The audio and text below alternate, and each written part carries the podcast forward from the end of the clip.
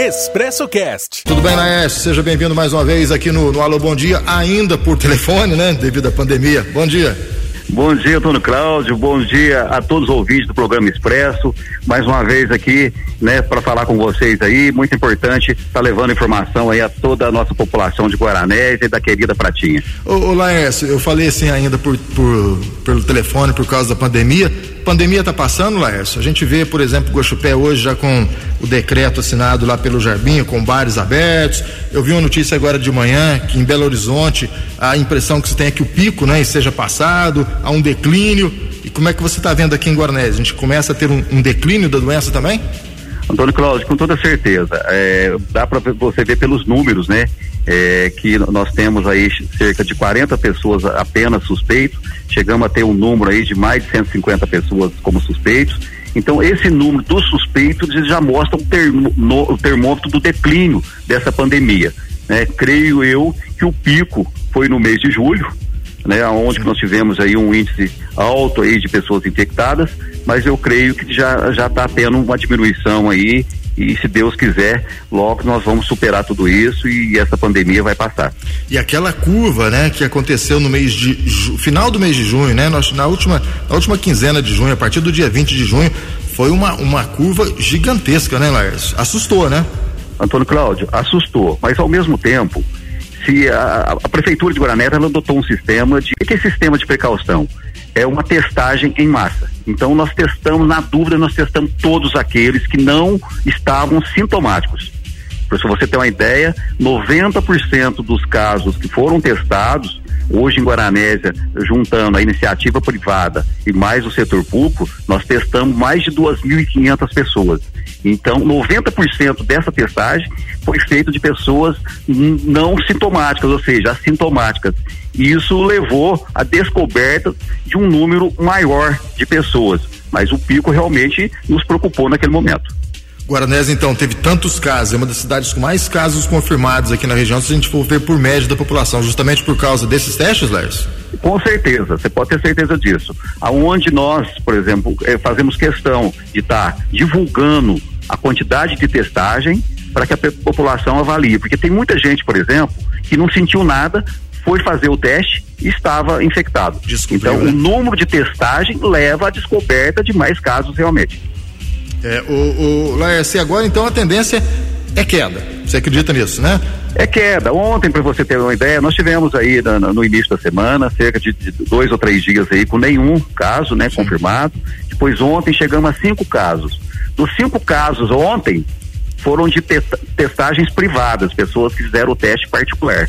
Então, na testagem ontem, dentro do, do número de pessoas que estavam é, como é, é, pessoas com sintomas da doença, foram todos negativos. Então, os cinco casos de ontem, que realmente assim, né, criou assim, um, um, alarme na população, ou teve cinco hoje em, Guarané, em Guaranésia, mas esses cinco casos vieram aí de testagens é, particulares.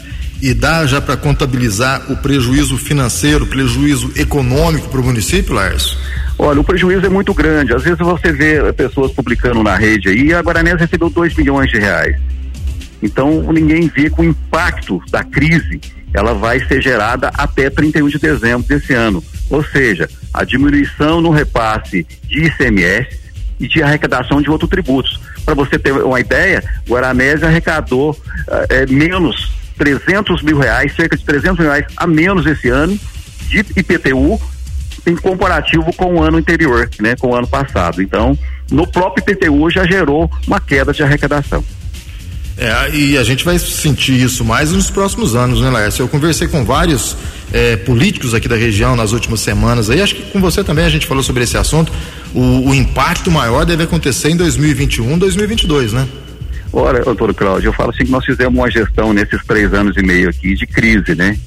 E, e nós estamos assim, praticamente perito em administrar crise, mas os próximos anos realmente vão ser muito preocupantes com relação ao repasse de recursos para o município e a crise, né, o desemprego previsto aí por próximos anos.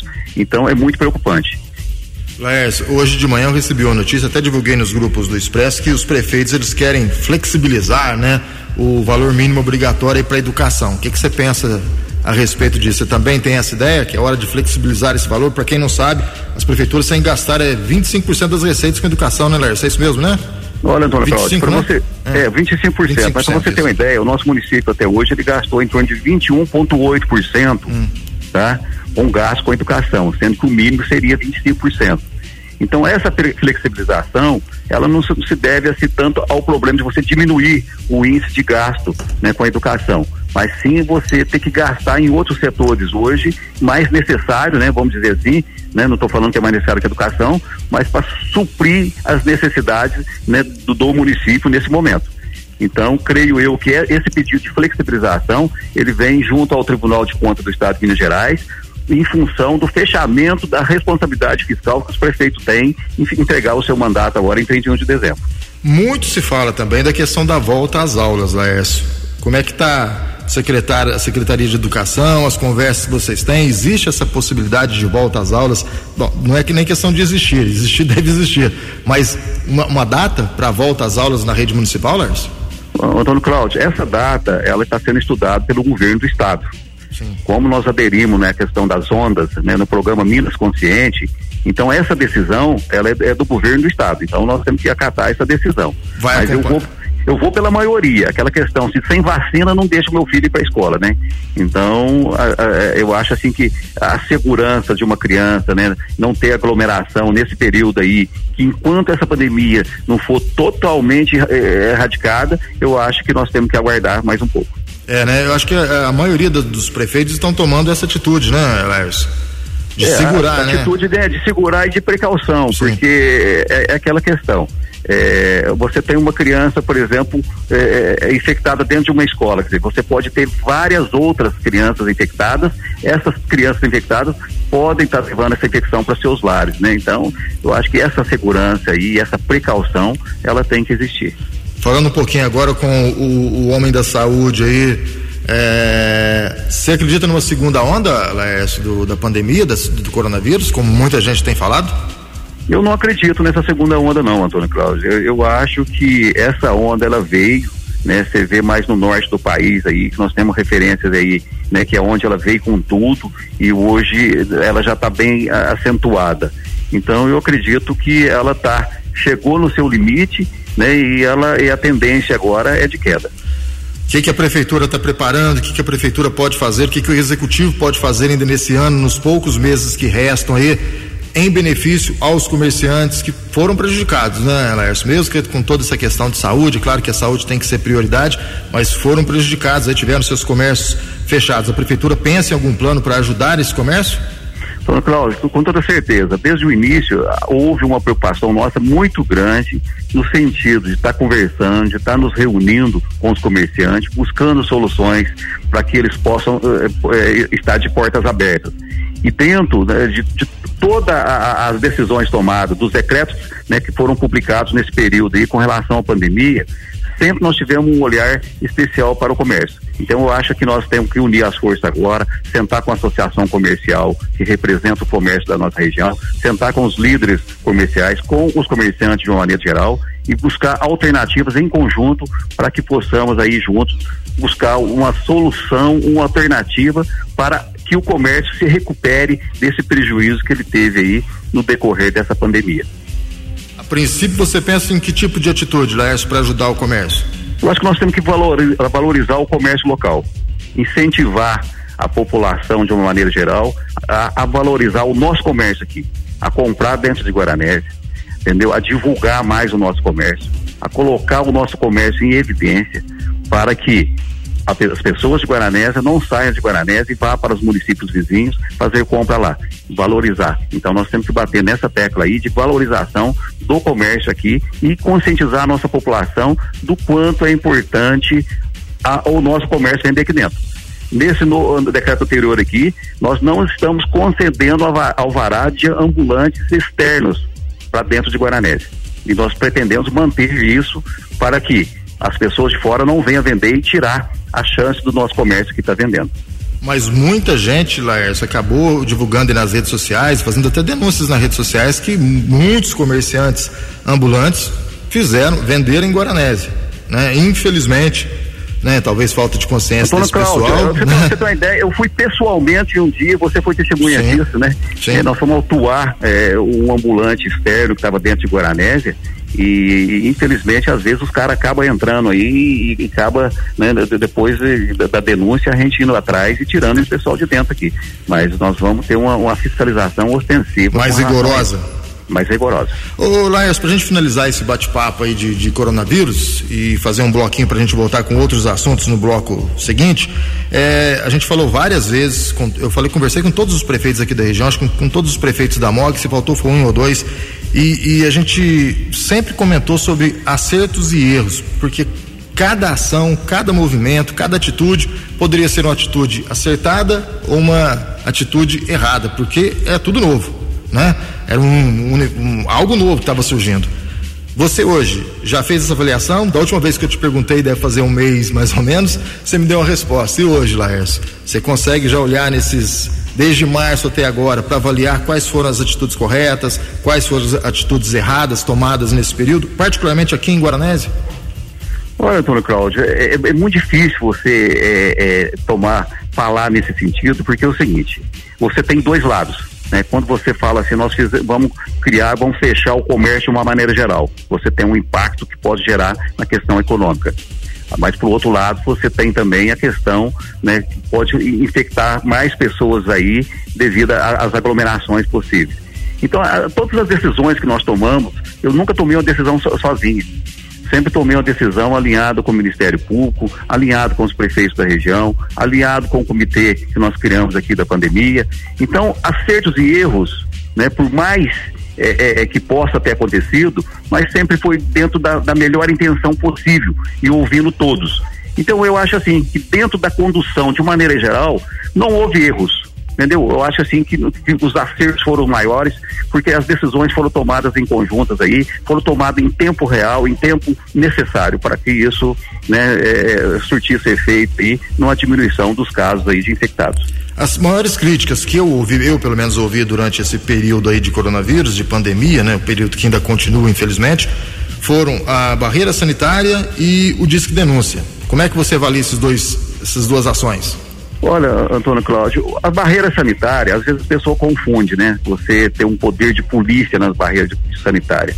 As barreiras fizeram os trabalhos dela dentro das limitações né, e dentro daquilo que cabe a eles. Né, no sentido de orientação, no sentido de estar tá ferindo é, a, a, temperatura das pessoas. Então não é aquela questão de poder de polícia nas barreiras. Então às vezes a população cobra muito isso, às vezes até com razão, né, diante dessa, dessa sensação de necessidade de uma sensação maior de segurança. Mas as barreiras fizeram os seus trabalhos, estão até hoje fazendo o seu trabalho aí de orientação. A barreira sanitária, vale bem lembrar, ela é educativa, né, e não punitiva. Então existe uma alimentação aí, existe também aquele direito de ir e vir do cidadão. Então isso foi posicionado né, de uma forma daquilo que nós, dentro dos, dos nossos limites. E o disco denúncia?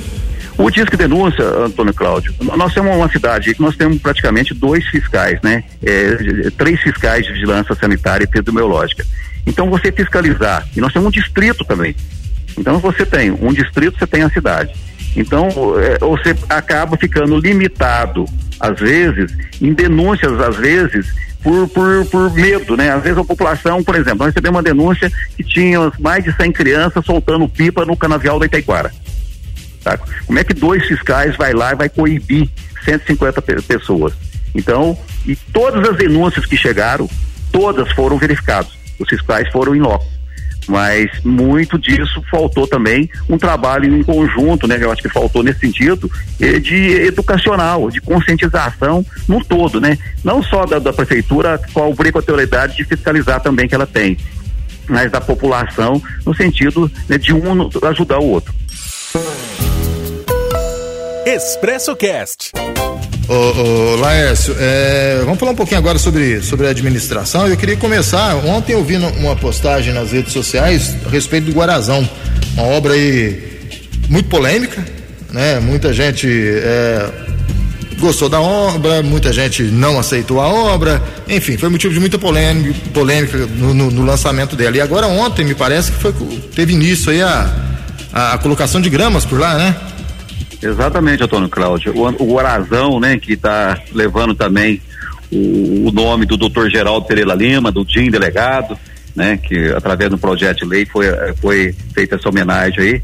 Né, o Guarazão é, é um estádio municipal que padrão FIFA, ele já foi feito de, através de um recurso que, de 250 mil reais enviado pelo senador Rodrigo Pacheco, foi feita uma drenagem nele está sendo feito um gramado, né, padrão FIFA, quer dizer, praticamente um dos poucos campos que nós temos na região aqui que terá um padrão para receber até jogos internacionais aqui em Guaranésia. Então, graças a Deus, está finalizando, o gramado deve ficar pronto agora nos próximos dias. Nós já estamos fazendo também uma pista de caminhada com um pó de pedra, né, em volta do, do entorno do Guarazão, para que possa dar uma comodidade para as pessoas que queiram fazer essa caminhada em volta do campo. E, e, e, e, o campo, o Guarazão, né, ele vai se tornar uma realidade aí dentro dos próximos dias. Já que você citou o termo padrão FIFA, eu também vou aproveitar o termo padrão FIFA para te fazer a próxima pergunta. Temos muitos estádios aí no Brasil, padrão FIFA, que foram dinheiro público jogado fora. O Guarazão não é um, um, dinheiro que poderia ser investido no esporte mesmo, mas de outra forma, Lércio, já que a gente tem outros campos aqui em Guaranésia. Vamos Olha. voltar à polêmica, Lércio. Não, mas a polêmica eu acho que é até bom voltar para esclarecer. Né? Não existe nem um campo municipal dentro de Guaranésia. Certo. Nós temos três campos: Campo do Cruzeiro, Campo do Guaranésia e o chamado Campo da Prefeitura, que não é da Prefeitura. Que é né? da Associação Beira Rio, né? Que, que é da Associação Beira Rio todos os trabalhos que foram feitos aí, né, pelo treinamento de, de criança, pelos professores dentro do departamento de esporte da prefeitura, nós tivemos que pagar para que isso acontecesse. Então, o Guarazão ele já vem trazendo economia, não vem trazendo gasto extra não. Outro detalhe também importante que a população né, precisa ter ciência, que o Guarazão ele faz parte da área institucional, que eu costumo dizer, área institucional de lazer aonde nós beneficiamos 735 famílias né, com a, a, a sessão onerosa dos lotes, né, os prédios da, da Coab também que estão vindo para aí para ser construído ainda, que deve iniciar esse ano a construção dos quatro primeiros prédios da Coab, o polo do empreendedor que está ao entorno. Então, dentro dessa área aí que vai ter a construção aí, mais de mil residências entre residências e, e, e imóveis de, de indústrias, nós temos uma área de 15 mil metros quadrados, que é o Guarazão, que é uma área institucional de lazer né, que possa estar tá atendendo toda a nossa população. Então, a partir de hoje, o município de Guaranésia não precisa firmar mais parceria com, com nenhuma dessas desses clubes de futebol, nem com o Guaranésia Futebol Clube, nem com o Cruzeiro e nem com a Associação Beira Rio. É isso, a parceria sempre vai haver, porque eu falo assim que nós somos um governo de parceria, hum. mas o Guarazão ele vai dar uma estrutura para que nós podemos dar condições mais, melhores ao futebol de campo do nosso município entendeu? Então, com toda certeza, nos próximo, no próximo ano, creio eu que em, em abril do próximo ano, o, Guarazão já vai estar com o seu seu gramado, né, todo pronto aí para poder receber os primeiros treinos aí das nossas crianças, dos nossos times, né, e dar condições aí de do pessoal estar tá praticando o esporte, principalmente o futebol. Aproveitar que você falou durante a sua resposta aí do, do loteamento, né, do conjunto habitacional Nabi Miguel e do Polo Empreendedor Tim Vilas Boas, como é que está o andamento, Lércio? Sai, as pessoas já vão poder construir esse ano? Você acha que vai demorar um pouco mais? Como é que está isso? Veja bem, o polo do empreendedor, a, a água já está em estágio, estágio final, né? Deve terminar por próximos dias agora e já pode a infraestrutura básica do, do polo do empreendedor praticamente 99,9% pronta. Né? Então aí, o pessoal já pode iniciar suas construções já de imediato. Já está autorizado, já pode começar a construir. Já pode iniciar assim que ligar essa água aí certo. nos próximos dias. Certo. Com relação ao, ao conjunto Nabi Miguel, é, já foi feito a sessão onerosa. Vale lembrar que o conjunto é, Miguel, ele faz parte de um fundo habitacional que foi criado. E o que que nós já temos? Já estamos finalizando agora o projeto de energia elétrica e de água e de esgoto para que no mais rápido possível nós podemos dar também essa infraestrutura básica aí para que as pessoas possam iniciar suas construções. Uma grande preocupação que eu tenho, perguntei isso na semana passada para o seu secretário de, de obras, eu vejo muita gente questionando isso nas redes sociais também, a questão da água, Lárcio. A gente, vai, a gente vai ter condições de, de manter essa água para esses 700 lotes, mais o, conjunto, mais o polo do empreendedor e ainda abastecer o restante da cidade? Você foi o primeiro a anunciar, salvo engano, no Expresso aí, é, essa aquisição da Copasa aí com respeito ao bombeamento de água. Sim. Tá? esse bombeamento de água que ela fará esse, é, é, vai proporcionar o abastecimento de todas as caixas existentes da Copasa dentro do município e com isso garantir o abastecimento de toda a população. Então, eh, já fizemos to todos os contatos com a Copasa e temos certeza disso. A gente não faria e nem aventuraria fazer um loteamento que prejudicasse as outras residências do município com relação ao fornecimento de água. Então, tudo foi feito com todo o planejamento, com, com a autorização da Copasa. Nós temos autorização de ligação de água da Copasa, de aonde vai ser a captação de água tanto do loteamento na Bibiquel, como do polo do empreendedor e também com os prédios da Coab também que serão construídos. Então, a preocupação nossa também é a preocupação de toda a comunidade, não só desses locais que teriam preciso, mas a Copasa também, com muita prudência, ela nos autorizou essa captação aonde vai ser feita, mas com toda a capacidade necessária. Quando fala de Copasa, me dá um frio na barriga, porque a Copasa já prometeu muita coisa que em Guaranés não cumpriu, né, Lars? Não, tomara. É, e aí pode ter certeza que às vezes eu vejo, assim, é, é, recentemente, uma das maiores reclamações de vários bairros é a falta de água. Sim. E a, e a gente observa nas redes sociais, mas pode ter certeza que nós temos os contatos direto com a Copasa exigindo isso de, de, da Copasa também. Porque nós temos um, um convênio com a Copasa que vence agora em 2027 e, e, a renovação desse convênio agora, ele depende de uma série de exigências também para poder garantir o abastecimento de toda a nossa cidade, que está crescendo e crescendo bastante. Tratamento de esgoto, essas coisas, é, fica só para o futuro mesmo, né, Lars? É, o saneamento ambiental, ele, é, é, ele é necessário, né? O tratamento de esgoto é, já existe, inclusive, um TAC assinado com o Ministério Público, estabelecendo prazos para isso, mas nós já estamos correndo atrás de recursos aí para que a gente possa, né, para quem que seja o prefeito na próxima, né, na próxima gestão, que seja nós que estamos presentes ou outro prefeito, esteja tenha condições de fazer um trabalho e buscar recurso para que viabilize um tratamento de esgoto para toda a nossa cidade. Ô, ô Lars, pra gente finalizar esse bloco aqui, eu vou fazer mais um bloco com você, mas pra gente finalizar esse bloco, eu queria falar sobre o pontilhão. Que tá. Como é que, como é que tá o andamento ali do, do pontilhão? Eu fiquei sabendo, você pode confirmar se é verdade, que inclusive parece que vai ter uma, uma locomotiva ali, é isso mesmo, Lars? Então, Cláudio, quando a gente fala no pontilhão, a gente fala de um resgate de um patrimônio histórico, cultural do nosso município tão grande. Esses dias teve um empresário de Guaranésia que me parou, falou, Laércio, você não precisa fazer nenhuma obra na cidade mais. Eu falei, ah, por quê? Ele falou, esse pontilhão, quando eu olho lá e vejo aqueles paralelepípedos que tem uma história, que são centenários, saber que cada pedra daquela que está lá, ela foi talhada à mão ali por uma pessoa que fez uma a uma e demorou horas para fazer uma pedra daquela. E hoje, dentro da Praça do Pontilhão, nós temos lá 3.500 metros quadrados de paralelepípedos que resgata toda a história da Rua da Várzea contada na Praça do Pontilhão. Então eu me orgulho muito. Quando eu passo em frente à Praça do Pontilhão, que eu olho tudo aquilo, né, ver o antes e ver o depois, e saber que aquilo lá vai dar condições de área de lazer no centro da nossa cidade para a nossa população, me enche de orgulho saber com a obra tão importante, né, tanto cultural como para o patrimônio histórico do município. Com relação à locomotiva, né, Maria Fumaça, é, foi assim com, com, grande alegria que a gente recebeu né, um sinal da, da, própria do pessoal que cuida da, da antiga FEPASA no sentido de liberar para a gente uma locomotiva de, do ano de mil, fabricada no ano de 1910 uma locomotiva que existe apenas 11 no mundo né? Ela foi fabricada em 1910 ela está localizada em Ribeirão Preto e se Deus quiser segunda-feira agora deve sair a autorização para que a gente possa está buscando essa locomotiva, instalando ela. Nós já estamos fazendo uma terraplanagem ali, naquele pico do campo do Guaranese ali, onde vai ficar a, a, a, é, instalada essa locomotiva.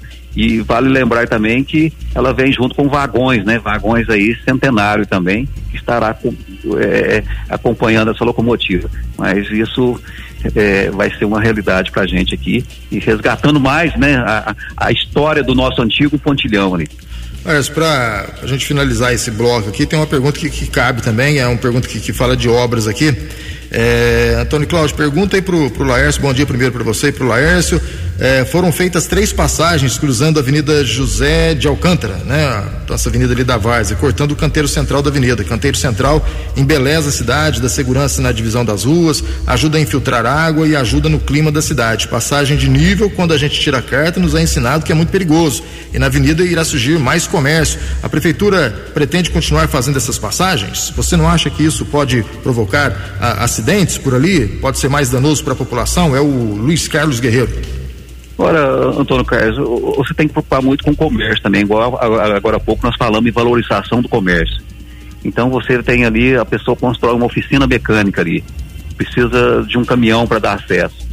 Então, de repente, você eh, vai eh, não fazer essa passagem para não ter acesso no caminhão para entrar na oficina. Então, eu acho que a gente tem que caminhar com as duas coisas, né?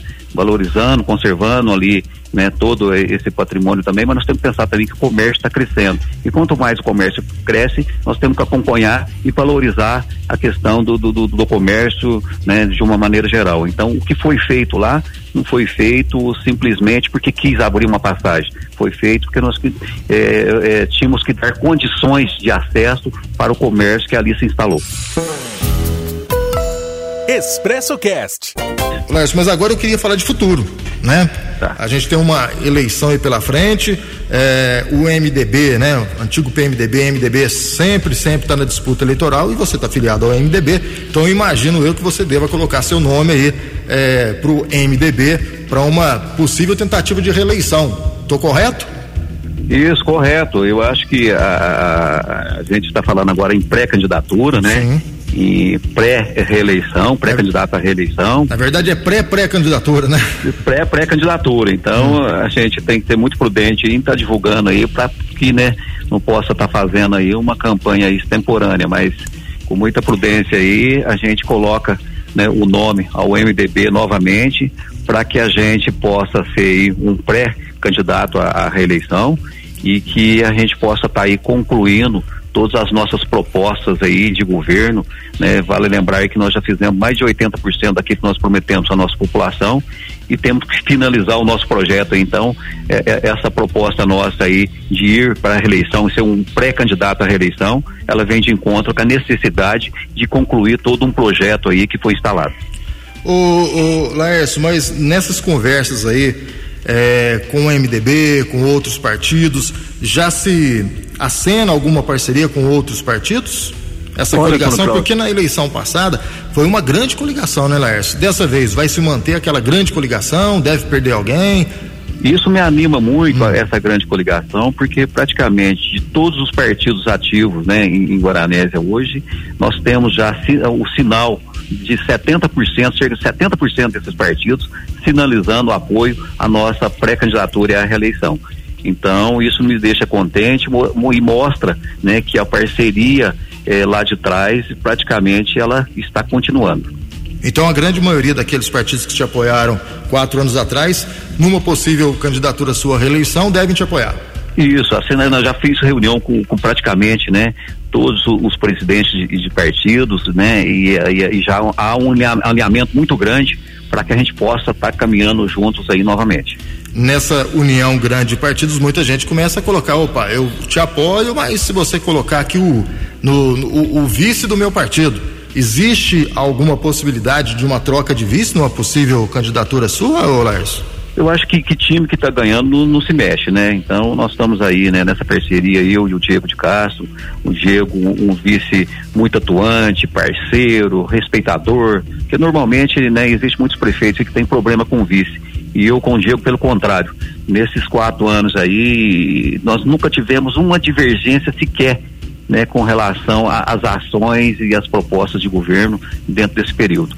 Então, eu acho assim, quando você tem um vice que respeita né, a, a, a possibilidade de uma reeleição, de uma pré-candidatura à reeleição né, do, do, do, prefeito, é, tudo se alinha e caminha muito bem. Então, essa parceria nossa com o PSD, com o Diego de Castro, ela está firme e forte.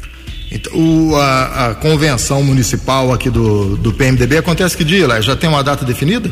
Não, as convenções elas valem a partir do dia 29 de agosto, né? Sim. Se salvo engano, vai até 16 de setembro, né? Mas a gente deve fazer um alinhamento aí para que a convenção do MDB aconteça aí no último dia, até mesmo para que a gente possa, né, estar tá fechando todas as parcerias com outros partidos e formatando isso no último dia de convenção.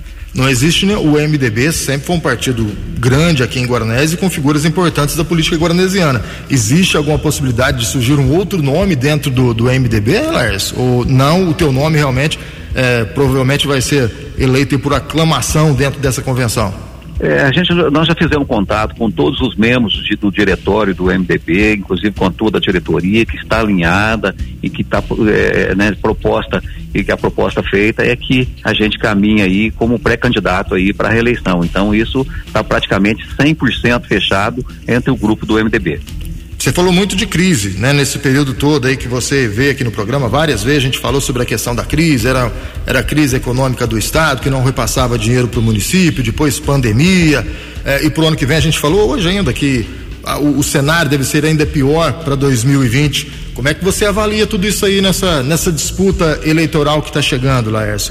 É, qual vai ser o tema, o que vai dominar nessa, nessas campanhas eleitorais? Eu pergunto isso porque muitos dos pré-candidatos né, de outras cidades falaram que o, o, a, o tema dessa campanha vai deixar um pouquinho de ser questão de emprego e saúde, vai mais para a área social. Você acredita que aqui em Guaranese também seja essa o tema principal da campanha?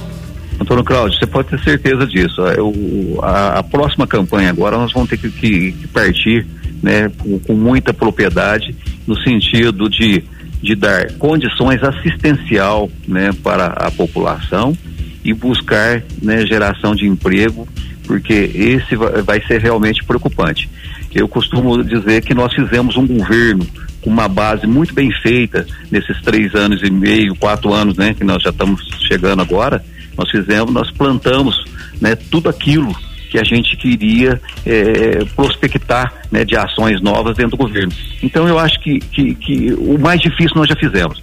Nós avançamos aí cerca de 80% de um programa de, de governo que foi proposto à população, nós conseguimos realizar. Então, a gestão, né, agora, num próximo governo, ela tem que ser é, medida e, e, e verificada quais as reais necessidades da população. Porque um grande gestor não é um grande gestor empresarial. Um grande gestor é o gestor público é o, é o que faça a gestão pública. O que, que é gestão pública? É você aplicar os recursos aonde a população mais precisa. E pode ter certeza que a gente vem para fazer isso, aplicar recursos né, naquele momento aonde a população realmente necessita. Laércio, quando você ganhou a eleição, você esteve aqui no, no programa Expresso, eh, eu me lembro que eu estava aqui com o teu, teu plano de governo. Eh, hoje eu não trouxe ele aqui, então não sei. Você acabou de dizer que você cumpriu aí 80% né, da, do, daquilo que estava no, no, programa de governo. Chega a isso mesmo, Lars? 80%? Com certeza. Se eu pegar isso daí, posso te cobrar Pode depois? Pode pegar e ticar ali um a um, tá você vai ver o que, que ficou para trás, entendeu? Tá e assim, eu falo assim que a questão, por exemplo, principalmente saúde, né? Eu acho que eu cheguei a fazer boa parte da saúde, existe algumas demandas ainda necessárias, né? E com a entrada da pandemia agora inviabilizou para que a gente fechasse todo eh, essa proposta de saúde. Então, mas nós fizemos, avançamos muito na saúde. Nós tínhamos uma demanda reprimida aí de cirurgias muito grande na fila. Hoje já chegamos a fazer mais de 80% dessas cirurgias. Uma demanda reprimida de consultas especializadas, de, de exames diversos, e nós avançamos muito. Então, nós temos uma estrutura muito boa, né, que, para seguir em frente. Quer dizer, nós fizemos uma base e pode ter certeza disso que no futuro, né, é, aí é, a gente está preparado para poder dar mais condições, principalmente de saúde, para nossa população. Perfeito. Laércio, queria agradecer muito a sua participação, por ter disponibilizado o seu, seu tempo aí para participar do programa. Grande abraço, sorte aí na, nas convenções do MDB. Antônio Cláudio, agradeço né, essa oportunidade aí de estar tá levando informação a, a, toda a nossa população e, e falar para a nossa população o seguinte, que nós estamos aqui trabalhando dia a dia né, para que a gente possa estar tá fazendo um governo aí à altura da confiança que nós temos diante de todo o nosso povo. E pode ter certeza que nós vamos vencer essa batalha, principalmente relacionado ao coronavírus. Nós vamos passar, isso tudo vai passar e nós vamos superar tudo isso e vamos vencer junto com vocês aí, né, com a conscientização de cada um, né, do dever de, de, de, de não fazer aglomeração, do dever de, de ser é, humano e solidário ao próximo. Nós vamos vencer tudo isso. Obrigado a todos aí e uma boa tarde a todos. Um abraço. Expresso Cast.